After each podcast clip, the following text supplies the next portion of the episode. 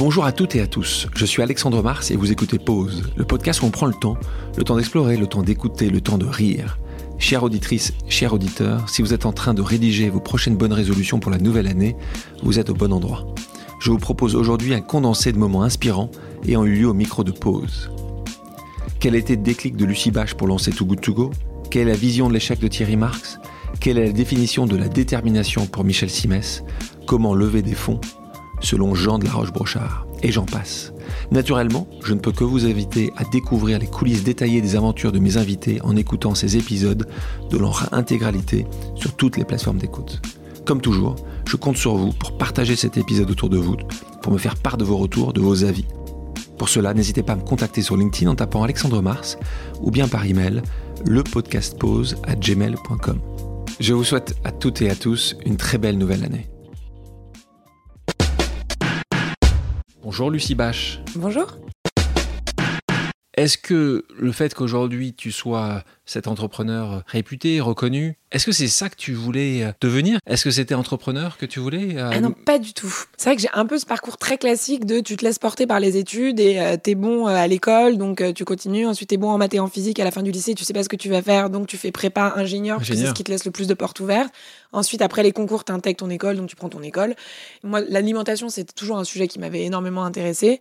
Et à la fin de mon parcours, j'ai pu intégrer Nestlé, donc j'ai intégré Nestlé et je me suis pas vraiment posé de questions. Et c'est ça qui m'a choqué, c'est que je me suis dit, mince, en fait, je me suis jamais posé la question de ce qui me passionnait, ce qui m'intéressait. Et en fait, j'ai entendu un discours de Steve Jobs aux étudiants de Stanford qui leur disait euh, la plus belle chance que j'ai eue dans ma vie, c'est que j'ai su très tôt ce qui me passionnait. Et du coup, j'ai mis toute mon énergie, tout mon temps au service de cette passion. Et en fait, il leur disait, si vous savez ce qui vous passionne aujourd'hui, mettez toute votre énergie et votre temps au service de cette passion, vous serez successful. Et successful, ça veut dire quoi? Ça veut dire être heureux, ça veut dire être bien dans, ton, dans ce que tu fais. Et si par contre vous l'avez pas trouvé et que vous n'êtes pas en mesure de dire ce qui vous passionne, n'acceptez jamais de vous installer dans une vie où vous n'êtes pas en mesure de le dire. Bonjour, Nagui. Bonjour, Alexandre. On se pose toujours la question, euh, et c'est un peu euh, l'idée de ce podcast, c'est euh, des gens qui aurait pas dû, euh, ok, ils sont posés à ce moment-là, et ce qui est le déclencheur, c'est ce coup de téléphone que tu as passé, un moment où euh, le patron était celui qui a répondu au téléphone. Rien, rien ne, me prédestinait à faire le métier que je fais, et encore moins à avoir la vie que j'ai, mais en tout cas à l'époque, comme encore aujourd'hui, de ne rien lâcher, de ne pas se dire ce n'est pas fait pour moi, ou je, je ne suis pas élu pour, pour le faire, donc le pourquoi pas moi, euh, ça a toujours été, toujours été, mais avec, euh, ça a toujours été ma philosophie, si on peut appeler ça une philosophie, en tout cas mon mode de fonctionnement, mais avec quand même euh, plusieurs réserves. La première, le pourquoi pas moi n'est pas de la prétention avec lui je l'aime pas et je suis. Je pourrais faire mieux. alors il y a ce côté si je bosse je peux faire mieux que lui, mais j'allais dire sans prétention en disant simplement je vais travailler, je vais proposer autre chose. Ça c'est un, un premier point. Et le pourquoi pas moi, c'était un sentiment peut-être de, sais pas, de justice euh, naturelle, de, de, dire j'ai ma chance, mais ce que papa qui ne m'a jamais vu à télé m'a toujours dit de faire quand, euh, quand je lui disais que j'avais envie de faire ça et que c'était ma passion et, et que voilà, j'avais envie d'y arriver, il m'avait dit de toute façon, fais ce que tu veux fais ce que tu veux. Mais, mais travaille.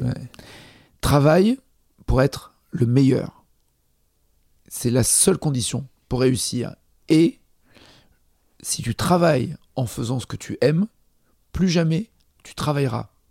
Tu vivras ta passion, mais tu n'auras pas le sentiment de travailler au sens torture, puisque l'étymologie du travail, c'est euh, la torture, et tu, tu n'auras plus ce sentiment de subir quelque chose. Bonjour Sébastien Bazin. Salut Alexandre. Est-ce que toi, tu te voyais devenir, ou ton objectif c'était de devenir le Jordan Belfort, donc euh, le fameux loup de Wall Street, tu avais cette vision de Wall Street, euh, tu avais une, fascination pour Wall Street? Non, jamais. Pas du tout. Non, Alexandre, c'est un truc. Alors, je l'ai dit il y a des années avec Tom Barak, qui est un type que j'adore, qui était le patron de toujours le patron de Colonie. Euh, je lui ai dit que je n'avais pas de vision, ce qui est à mon avis totalement faux, parce que, à bien des égards, je sais très bien où je veux emmener Accor mais je n'ai jamais eu de parcours de carrière. ça ne m'intéresse pas, ça m'intéresse toujours pas aujourd'hui d'ailleurs. Et donc je me le suis laissé au gré des vagues, rencontrer des gens, et je suis toujours parti pour des personnes qui m'ont fasciné, puisque j'avais envie, de faire, un bout de chemin avec elles. Donc, euh, et d'ailleurs j'ai toujours eu beaucoup de mal dès que je rencontre un jeune et qui me parle de son parcours de carrière, de son fil rouge, de son évolution, très souvent parce qu'il a fait un certain nombre d'études qui, euh, qui lui donnent ce droit. Euh, et en fait, je déteste ça. Donc, euh, laissez-vous prendre par la main par quelqu'un.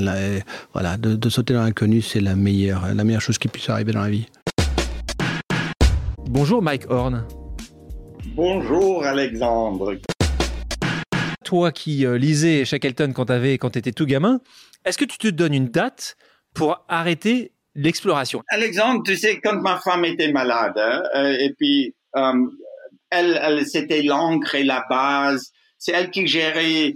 Euh, elle faisait ce qu'Annika et Jessica fait aujourd'hui. Et puis quand elle était près de la mort, je voyais pas que je dois continuer de vivre. Et, et je disais à Cathy, mais Cathy, j'ai presque envie de mourir avec toi parce que ma vie a pas de sens sans toi. Et là, elle me dit, Mike, vis pour moi, meurs pas pour moi. Et c'est ça que je fais. Il n'y a pas d'âge. On peut s'adapter. On peut s'adapter les expéditions. Je n'ai pas besoin de traverser les pôles Nord. Je l'ai fait deux fois déjà. J'ai 27 tours du monde en bateau. J'ai traversé au plus large l'Antarctique. Ça veut dire que, en fait, cette, cette soif, cette faim que j'ai pour vivre, pour avoir cette sensation à l'intérieur de moi que je suis vivant, que mes fibres ils, bougent, que mes yeux s'ouvrent. Je peux trouver n'importe où. Bonjour Ilham Kadri. Bonjour Alexandre. Tu viens d'un milieu très modeste et tu es aujourd'hui PDG d'un grand groupe multinational. Quel conseil tu donnerais à cette jeune Ilham euh, qui se dit aujourd'hui euh, c'est pas pour moi, j'y arriverai pas Est-ce que tu as un conseil à lui donner pour toutes ces euh, femmes, ces jeunes femmes qui disent que ça sera jamais pour elles? Bah, Je leur dirais tout simplement, euh, si je suis arrivée, elles peuvent y arriver. Donc, euh, conseil numéro un. Conseil numéro deux, ayez des rêves. Des rêves qui, même s'ils vous font peur ou qui sont trop grands pour vous, euh, il faut les avoir, il faut, il faut y croire, il faut travailler dur, il faut en parler aussi. Hein. on n'en parle pas assez. Euh, quand on est jeune ou, même jeune fille. Il faut parler autour de vous. Vous trouverez du support en, étant très ouvert vis-à-vis de vos ambitions et trouver vos mentors et vos, sponsors. Bonjour Jean-François Rial. Bonjour Alexandre. Reprenons le, moment où tu es à 18 ans, solo en Chine. C'est le début de l'ouverture. Alors là, c'est fantastique parce que c'est la première année que les Chinois autorisent les voyages en individuel. Avant, ils ne faisaient... tout seul, tout seul, tout seul. Alors j'y vais avec deux copains. J'y vais avec deux copains. Vous revenez à trois ou pas? euh, On est pas, on part à trois, on revient à trois. C'est pas mal. On revient à trois, tout à fait. On est parti un mois et demi en individuel. Et là, on est dans un autre monde. Personne ne parle anglais. Personne, évidemment, ne parle français.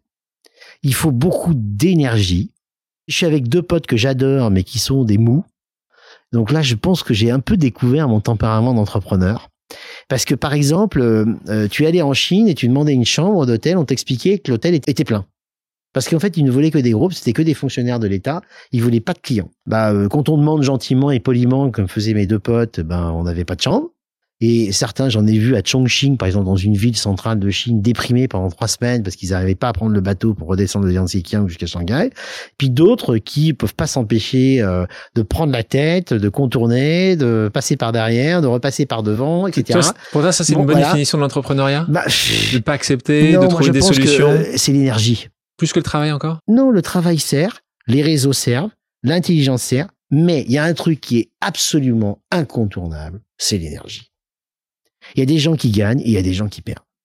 C'est une question d'énergie. C'est une question de, de, de volonté de.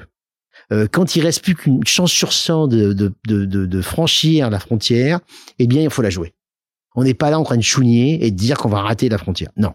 L'énergie, c'est crucial dans l'entrepreneuriat. Et d'ailleurs, c'est pour ça que on voit bien que je crois qu'il y a à peu près 50% d'entrepreneurs en France qui sont des autodidactes. C'est pas par hasard. On mesure pas ça. Bonjour, Michael Benabou. Bonjour, Alexandre Mars. tu confirmes bien quand tu dis fondateur, et c'est important pour les gens qui nous écoutent et qui veulent se lancer ou qui, euh, ou, qui ont des difficultés dans ce qu'ils font, mhm. que l'échec est, est, forcément fondateur. C'est un des prémices d'un succès futur. Je ne sais pas qui euh, m'a dit que Bill Gates ne s'entourait que de gens qui se sont déjà mais gravement plantés une, fois. Voilà. Parce que le gars qui pas deux fois. Ah, pas deux fois, non, parce que le gars qui s'est jamais planté, finalement, il peut, il peut euh, entre guillemets prendre euh, la confiance et une très grosse confiance, alors que je pense que le doute, de manière générale, c'est bien de douter. Euh, pas de douter de soi, mais de douter de, de, de, d'une vision, de douter d'une exécution, parce que finalement, si on doute pas, ben on peut pas s'améliorer. Bonjour Charlotte Cadet. Bonjour Alexandre. Tu as dit que l'important était de combiner donc une passion, tu nous parles beaucoup de cette mm. passion, euh, de cette envie avec une tendance de fond. Donc l'envie de se tourner vers une économie responsable, d'acheter mieux, de redonner vie à des objets pour arrêter de jeter. Euh, est-ce que tu penses qu'une entreprise aujourd'hui qui ne se préoccuperait pas de ces grands sujets, de ces grandes, c'est une vraie tendance, serait forcément euh, dans une position d'échec? Est-ce que tu penses que, que ce monde, même par rapport au moment où tu l'as créé, cette entreprise, en 2015, a tellement évolué? Ah oui, j'en suis convaincu. Je suis convaincue qu'aujourd'hui, ce n'est pas possible de concevoir une entreprise sans penser à l'impact. Et euh, on devrait du coup, là encore, ne plus faire de segmentation entre des entreprises à impact ou pas. Elles devraient toutes euh, considérer leur impact, quel qu'il soit. Est-ce que c'est un impact environnemental, sociétal euh, On parlait des, causes et des sujets aussi engagés, féministes, etc. Il faut effectivement travailler son, son impact et on ne peut pas travailler sur tous les points. C'est difficile en tout cas d'être bon partout. Euh, mais euh, choisir sa prio et son angle d'attaque, ça me paraît essentiel.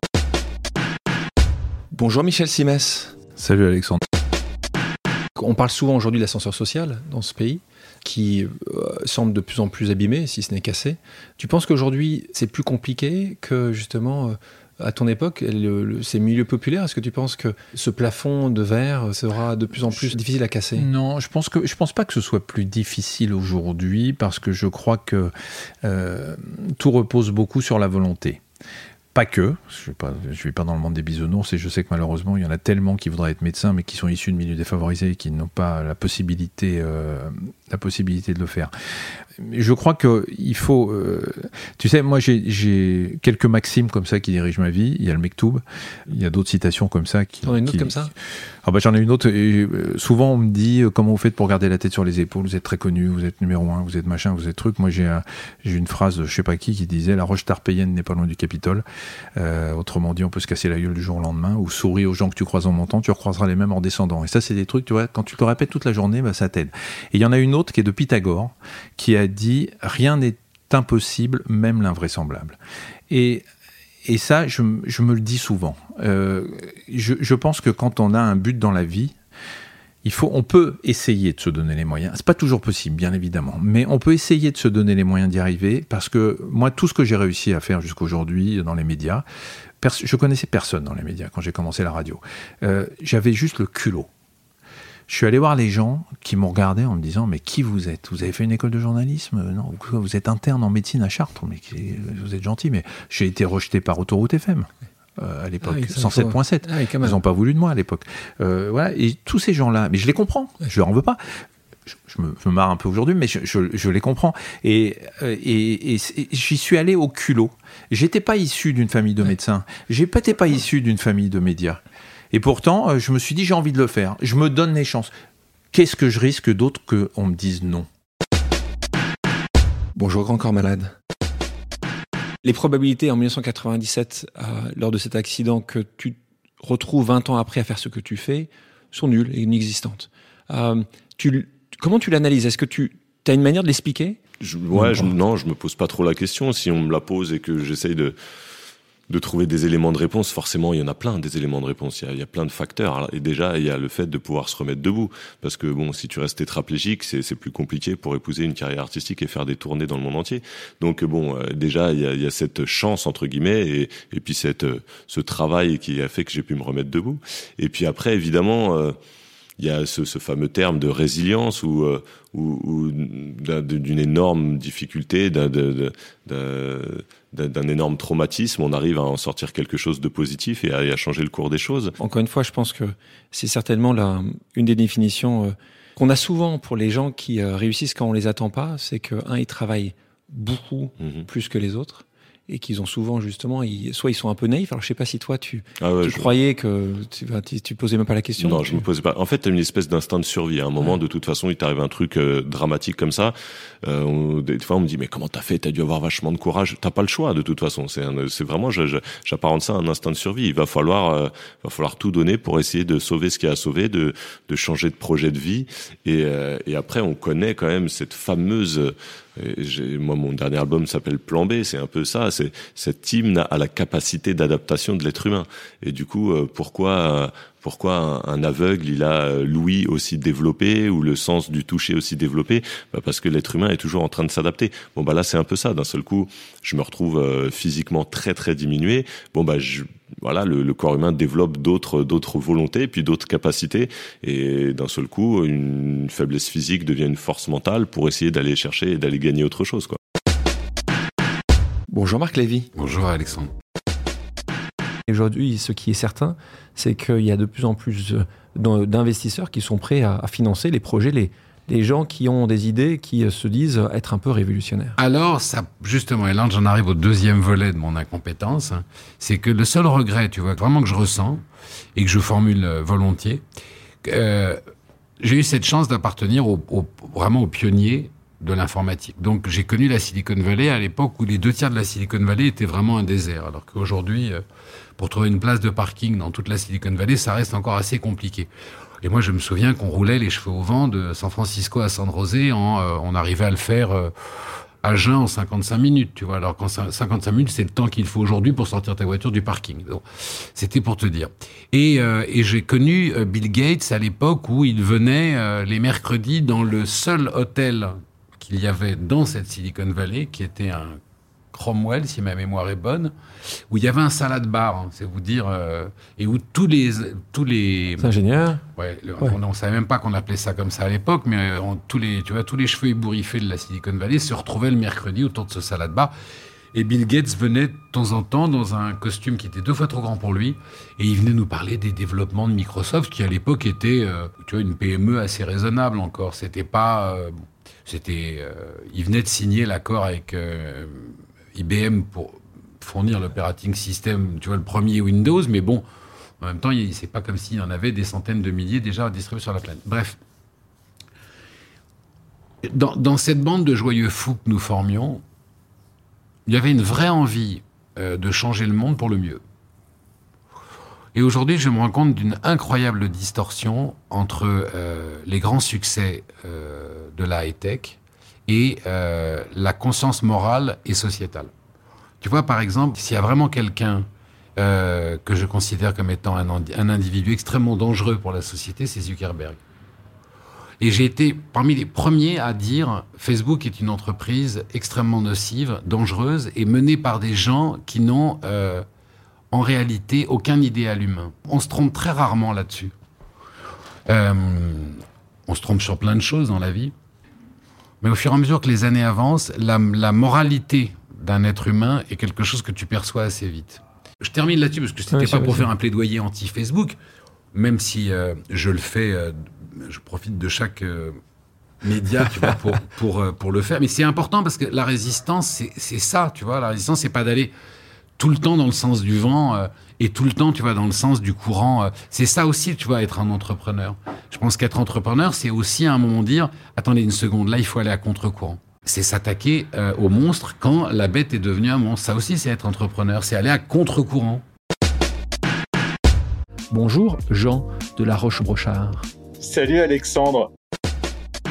Les levées de fonds sont, une facette évidemment essentielle de l'entrepreneuriat et bien connue l'entrepreneuriat. Euh, les clés pour bien le faire ne sont pas toujours évidentes. Est-ce que tu pourrais me donner quelques conseils aux auditeurs qui souhaitent séduire un investisseur? Je suis un entrepreneur, je veux absolument que Kima et Jean puissent euh, soutenir mon projet. Euh, on doit commencer par quoi? On va commencer par quelque chose qui est pas très français, mais qui est très américain. C'est comment est-ce qu'on raconte une histoire sans se raconter des histoires. Ça, c'est un, euh, c'est quelque. On a beaucoup d'entrepreneurs dans notre portefeuille qui sont des individus, je trouve, exceptionnels dans euh, leur management, dans leur vision, dans la manière dont ils réalisent les choses.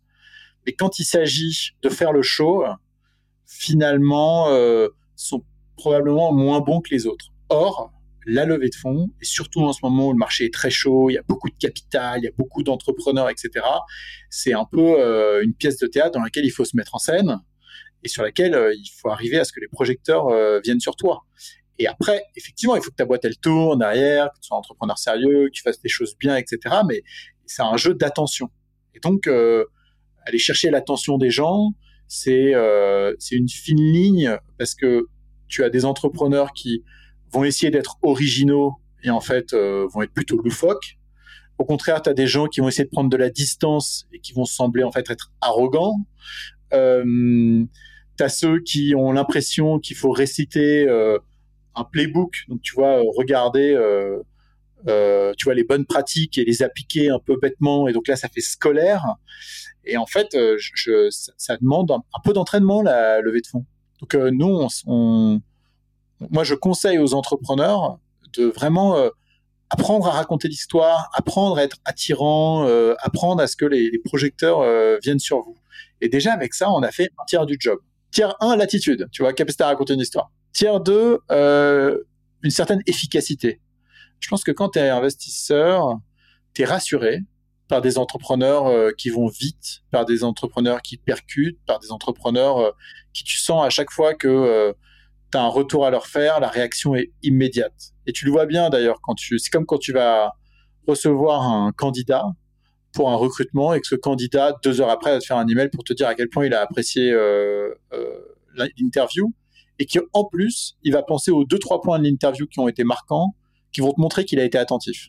ça c'est essentiel. Donc euh, la réactivité avec laquelle et l'espèce de vélocité, efficacité avec laquelle on on, engage avec les gens, elle est, elle est, évidemment euh, essentielle. Ça, c'est le deuxième point. Et le troisième point, c'est un sujet de clairvoyance. Euh, moi, je dis toujours, l'investissement devient euh, une évidence, plutôt, parce que je vais dire ce mot-là une deuxième fois après, j'aime bien moi dire le mot un no-brainer, quand l'évidence et le génie se rencontrent. C'est-à-dire quand quelqu'un va te pitcher quelque chose, tu vas te dire, waouh, alors ça, c'est incroyable c'est évident et tu l'avais jamais vu avant. Et donc euh, cette capacité à emmener les gens suffisamment loin sans avoir l'air complètement euh, dans le mirage ou dans l'illusion euh, du futur, c'est un exercice très fin qui est très important. C'est assez marrant ce que tu dis là sur, sur le génie. Dans le bouquin que j'ai publié qui s'appelle Ose, je parle justement d'un sujet qui est la différence entre l'inventeur et et euh, l'entrepreneur. Et c'est vrai que souvent, l'entrepreneur parfois peut imaginer qu'il va inventer quelque chose et que, les gens ne l'auraient pas fait avant.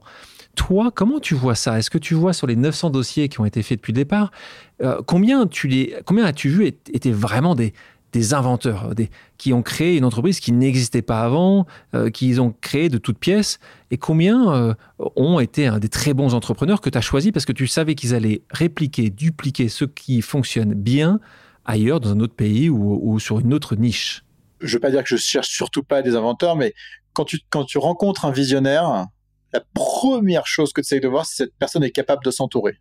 Parce que tu sais que toute seule, elle n'arrivera à rien. C'est une espèce de... de je sais pas c'est quoi le bon terme, mais c'est une pièce centrale. Et pour que ça tourne, pour que ça roule, il va falloir mettre euh, six écrous et les six écrous, c'est les six personnes clés qui vont lui faire sa boîte, quoi, tu vois. Et nous, on a ça sur des entrepreneurs de notre portefeuille qui sont des incroyables visionnaires, qui, même en termes de stratégie, je pense, sont brillants, mais s'ils sont pas bien entourés, ils vont dans le mur. Donc, euh, les bons visionnaires, on cherche à ce qu'ils soient bien entourés. Et après, on a des, très, des, des entrepreneurs qui sont très cartésiens, très pragmatiques, et qui, eux, ont l'intelligence de savoir que, comme c'est une approche qui est probablement un peu froide, notamment dans l'univers du venture, vont euh, inventer la vision. En fait, ils inventent l'invention, tu vois. C'est, euh, je vais te donner un exemple. Donne, ouais, donne un exemple. Deux, exemples opposés. Phil Hutchern, le fondateur de Dice, c'est un visionnaire qui s'entoure. Samuel de Alan, c'est un cartésien qui crafte sa vision, tu vois. Et, en fait, c'est, c'est, t'as, vraiment deux opposés. T'en as un qui part de la vision et l'autre qui part de l'exécution. Et moi, je le vois vraiment comme ça. Il y en a un qui est euh, full process, mais s'il n'était que ça, en fait, euh, euh, sa boîte n'existerait pas parce qu'elle n'aurait pas d'âme, elle n'aurait pas de vision, elle n'aurait rien. Et, il a l'intelligence de la, de la crafter, tu vois. Et d'ailleurs, il le fait avec beaucoup de brio. Hein. Je trouve que c'est assez, assez remarquable. Et de l'autre côté, tu as un garçon comme Phil chez Dice qui lui a compris son marché mieux que personne d'autre dans le monde, euh, qui a un, un, clear path pour aller euh, valoir 10, 50, 100 milliards demain. Et en fait, son seul enjeu, c'est de trouver les six personnes clés à l'exécution qui vont pouvoir mettre ce plan-là euh, de vision sur, des, sur des rails. Bonjour Saïd Amouche. Bonjour Alexandre. Alors toi, tu es originaire de Bondy, euh, en Seine-Saint-Denis. Et dans différents entretiens, tu expliques que tu n'avais pas les codes ni les bons contacts pour trouver un job à la fin de tes études. Est-ce que c'est ça qui t'a fait comprendre le besoin ultime d'un cabinet euh, un peu nouvelle génération? Tu sais Alexandre, quand euh, tu as quelque chose qui te gêne dans la société, tu as deux états d'esprit. Tu peux soit gueuler avec toute ta rage et considérer que le monde est injuste, soit tu peux essayer d'analyser le problème et euh, d'apporter avec euh, ton niveau de connaissance, ton niveau d'expérience, euh, une solution. Et c'est humble finalement comme attitude. C'est-à-dire que moi j'ai juste eu envie de dire que il y avait des gens qui méritaient de travailler et que c'était injuste, inéquitable de les laisser sur le bas à côté de la route. Et au regard de cette capacité qu'ils avaient, il fallait les révéler. Finalement, c'est pour ça que je dis souvent, j'ai pas fait d'études de marché, mais j'ai juste eu envie d'apporter une contribution à un moment donné. Mais il n'y avait pas du tout de volonté de créer en fait une organisation euh, qui allait se développer à l'échelle nationale euh, avec euh, un impact aussi important. Aujourd'hui, on est à 8000. On est passé de 6000 à 8000 en un an. Candidat placé à 50 000 bénéficiaires sur 12 ans. J'avais pas du tout cette vision, moi, à l'époque. on s'est dit, on va juste apporter une contribution. Et petit à petit, mécaniquement, en fait, les choses se sont structurées. Et le succès appelle le succès. Tu sais qu'on n'a jamais perdu d'argent en 12 ans. On a toujours euh, été autosuffisance, on n'a jamais euh, été endetté. Il n'y a évidemment pas de prise de capital. Et aujourd'hui, euh, Mosaic RH, cette association qui a été créée à 12 ans, est devenue une entreprise à mission. Ce qui fait sens par rapport à votre mission. C'était complètement cohérent en fait. Que, donc tu t'es pas vraiment beaucoup posé la question. Il y a juste des implémentations réelles à cette décision-là, mais pour toi c'est logique. C'est logique. Ça correspond aussi à une période, tu sais, en France, soit tu fais du business, soit tu fais de l'associatif où euh, tu vas dans le service public. et aujourd'hui, l'entreprise à mission, c'est probablement la troisième voie intéressante à développer.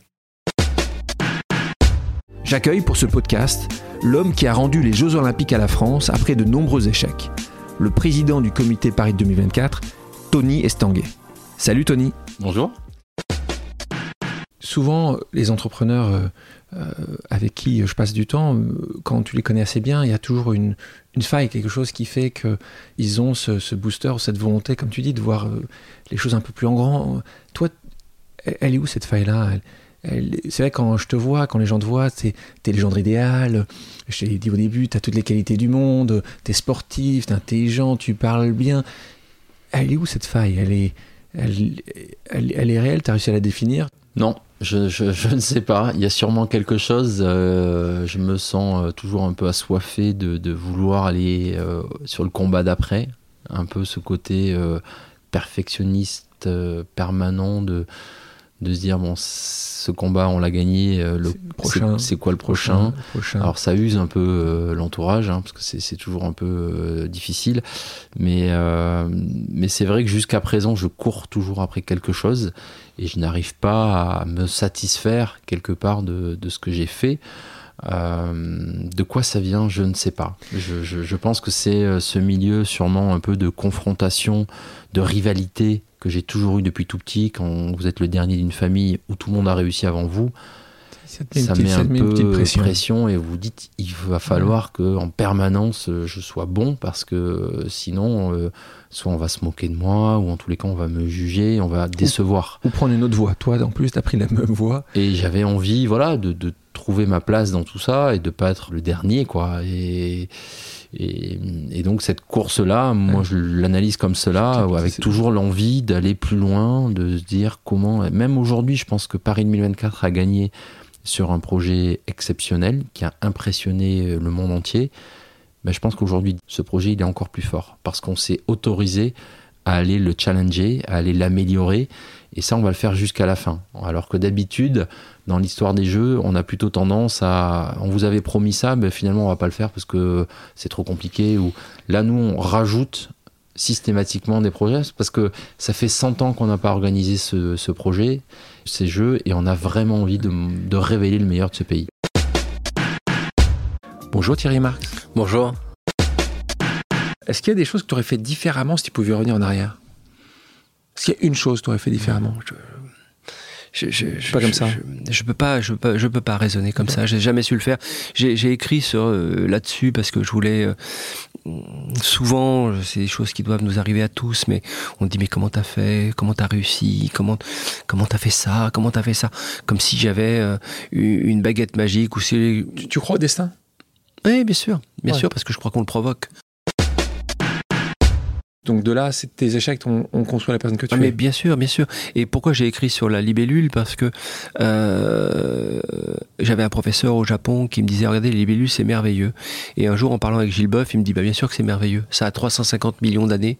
C'est un, un, prédateur quand même. Ça voit à 360 degrés. Mais quand ça a une difficulté, ça va à droite, ça va à gauche, ça monte, ça descend, ça change d'axe cognitif, mais mécaniquement, ça ne recule pas. Et je pense que c'est le fait de ne pas reculer qui, à un moment donné, vous fait changer de pied, mais ne jamais reculer. Est-ce que ce serait, pour terminer, ton conseil, on pose conseil, pour ces jeunes qui, comme toi, ou moins jeunes d'ailleurs, parce que dans les formations que tu as, tu n'en as certainement pas que des 18 à 25 ans, est-ce que euh, tu leur, ce serait le conseil final pour toi, ce serait ne reculez pas? Le conseil final, il est, il est dans, cette émission, il est dans, ce podcast. Il est euh, quand c'est dur, fais une pause, regarde, prends le temps, recentre-toi, euh, reverticalise-toi, euh, assume un certain nombre de choses, mais recule pas. Et euh, je pense que la synthèse de ça, elle est là, dans pause. On peut mettre une libellule, ça se met en stationnaire, et ça observe et ça reprend le chemin. Et c'est ça qu'il faut se dire à un moment donné. Oui, il y a des jours où on a besoin d'un programme à la demi-journée parce que c'est comme ça, parce qu'on n'est pas au mieux de sa forme, où on a pris euh, des coups, des coups physiques ou des coups, euh, euh, des coups mais qui ne nous ont pas tués, des coups d'échecs de la vie qu'on considère des échecs. Mais à un moment donné, prends une pause, prends la pause de l'analyse